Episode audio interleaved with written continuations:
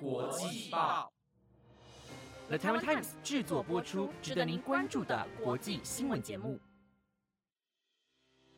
欢迎收听台湾国际报，我是王涛，马上带您关心今天十一月十一日的国际新闻重点。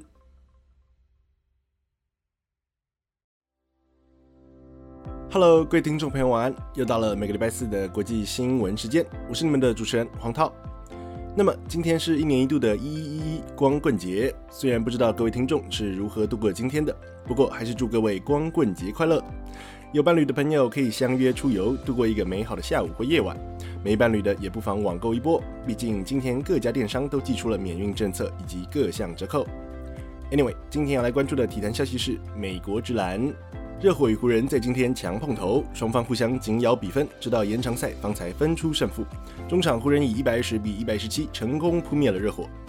虽然本场比赛热火主力 Jimmy Butler 仅出赛十二分钟便因脚踝扭伤退场，不过在少了主将 Jimmy Butler 的状况下，帅哥射手 Tyler Hero 与先发中锋 Ben o d e b i o 皆有良好发挥。Tyler Hero 三分球八投五中，进账二十七分；Ben o d e b i o 也缴出二十八分、十篮板、六超节、四助攻的全面数据。然而可惜的是，热火在延长赛的最后一分钟六罚中一，而英雄哥 Tyler Hero 也连续丢失两球追平三分弹，再加上 Ben Odebayo 因犯满而提前离场，才导致球队将胜利拱手让人。反观湖人这边，虽然近期战绩普通，本场比赛也是险胜对手。不过，a win is a win。纵使湖人当家球星 LeBron James 持续因伤缺阵，不过二巨头仍旧维持高档表现。Russell Westbrook 缴出二十五分、十四助攻、十二篮板的大三元成绩，而 Anthony Davis 也贡献了二十四分、十三篮板的双十数据。再加上板凳暴徒 Miller Monk 轰下全队最高的二十七分，也顺利协助湖人拿下了本季的第七胜。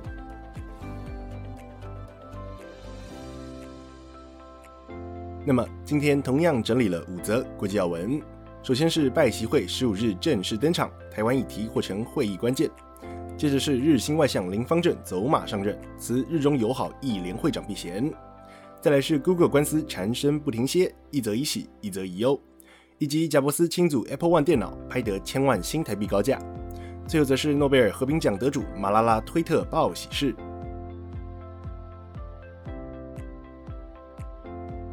首先，第一则新闻要来为各位追踪的是。今年十月上旬，在白宫国安顾问 Jake Sullivan 与中共中央外事工作委员会办公室主任杨洁篪的会谈下，双方皆同意两国元首在今年底前举办首场双边视讯会谈，一起讨论各项议题。如今，根据 Political 报道，美中双方领导的首场双边视讯会谈预计将在本月的十五号举行，并就台湾、香港以及新疆议题进行讨论。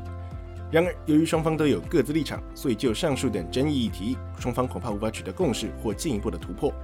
不过，在放宽签证限制、建立核武对话、缓和贸易摩擦等议题方面，则有一定的认知与共识，并显示出美中双方都有进行合作的想法。但是，值得关注的是，尽管拜习会近在眼前，美国国务卿 Anton Blinken 则在 New York Times 主办的活动上表示，美国将确保台湾拥有自卫的能力，因为这是基于美国的法律规定。同时，美国也将确保没有人试图以武力改变现状，并补充道：“平心而论，就确保这块区域的和平以及稳定一事，我想我们并不孤单。”第二则新闻要带您关注的是，日本第一百零一任首相岸田文雄在重新组阁后，其个人名单中仅有外相一职换人，改由前防卫大臣林方正出任。然而，现年六十岁的林方正，除了在自民党内归属于岸田派外，也被保守派人士认定为亲中人物。因为林方正乃是日本国会团体日中友好议员联盟的会长，并不时发表较为亲中的言论，且令不少党内人士感到担忧。此外，根据读卖新闻报道。尽管前首相安倍晋三与麻生太郎皆认为，倘若有林方正出任外相一职的话，恐怕将会在中日关系上向国际社会传达出错误的讯息。然而，日本分析人士指出，之所以现任首相岸田文雄力排众议，并极力争取二位前首相谅解的原因，乃是因为想要保持党内的派系平衡。因为官房长官一职已被安倍晋三出身的细田派所把持，而财务大臣一职则是被麻生太郎所领导的麻生派所占据。因此，外相这个职位更是万万不能放手。希望能够在自身的拍戏中培养出有力的接班人。不过，自从林方正的亲中立场一事发酵之后，林方正本人便于今天早上的记者会宣布，他将辞去日中友好议员联盟会长职，希望避免造成不必要的误会。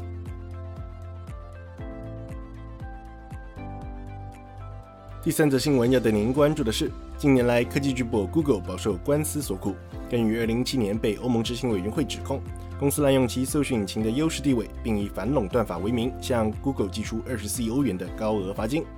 如今，欧盟普通法院在今天正式驳回 Google 方面的上诉，并维持原裁罚。而这项裁罚是基于 Google 滥用其市场之优势地位，在搜寻结果中过度偏袒自家的 Google Shopping 之比价购物服务，方才受到欧盟执行委员会的重罚。根据 CNBC 报道，欧盟普通法院在昨天宣判，欧盟执委会对 Google 违反反垄断法一事裁罚合理，因此法院将维持欧盟执委会于2017年向 Google 寄出的24亿欧元之天价罚金，而 Google 仍可上诉至欧盟最高法院寻求翻盘可能。对此，Google 及其母公司 Alphabet 则表示。欧盟在此案中的介入，无论是基于法律、事实乃至经济的考量，都是错误的。不过，欧盟普通法院则表示，法院之所以维持欧盟执委会寄出的罚金，并驳回 Google 提出的绝大部分诉讼，乃是因为 Google 透过操作搜寻结果的排序顺位，进而过度偏袒旗下之比价服务。然而，场景转到英国，根据 Sky News 报道，搜寻引擎龙头 Google 于2018年被以消费者组成的自救组织 Google You Onus 指控，公司从2011年至2012年之间，皆在暗中追踪 iPhone 用户上的 Safari 网络活动。然而，尽管 Google 解释该手机品牌的隐私设定是无法这样操作的，但是仍旧被该团体一状告上法院，并求偿三十亿英镑。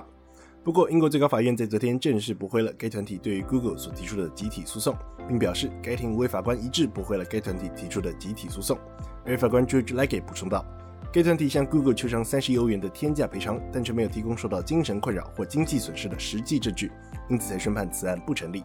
对此，Google 方面表示。公司会继续致力于维护线上安全一事，并补充道：“公司多年来都专注于创造保护人们隐私的产品以及基础设施。”第四则新闻要带您关注的是，Apple 已故创办人 Steve Jobs 和共同创办人 Steve Wozniak 于四十五年前亲手组装的初代苹果电脑 Apple One，在前天于美国加州的一场拍卖会以四十万美元的高价落锤售出。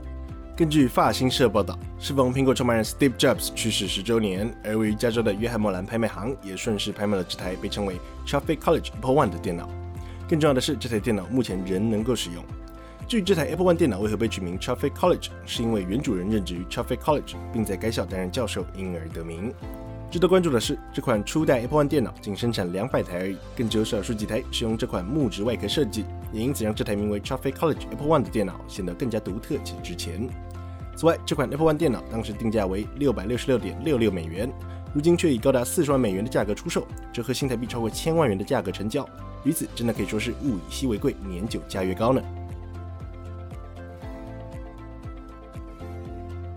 最后一则新闻要带各位关注的是，二零一四年荣获诺贝尔和平奖，并成为史上最年轻诺贝尔和平奖得主的马拉拉，于昨天在 Twitter 上分享了他的结婚喜讯。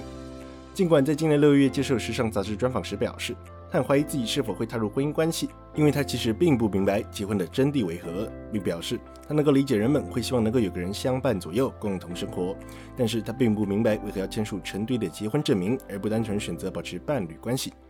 然而，马拉拉在推文中表示，今天是他生命中珍贵的一天。他已与马里克结为终身伴侣，并补充道：“他们已在英国的伯明翰一座小镇举行了小型的伊斯兰结婚典礼，希望大家能够给予祝福，同时也对于两人的未来感到非常兴奋。”于此，作为主持人的我，也想在这特别的节日，请问各位观众，你们对于感情世界的看法为何？是希望维持伴侣关系，并保有高度的自由呢，还是希望能够步入婚姻的殿堂，明确订立双方的关系呢？以上就是今天的国际要闻，非常感谢各位听众今晚的收听。若是你有任何想法，或是希望我们追踪的国际消息，欢迎您随时到台湾国际报的粉丝专业告诉我们哦。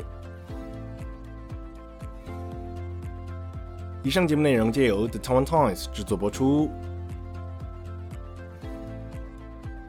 那么我们就下周再见喽，拜拜。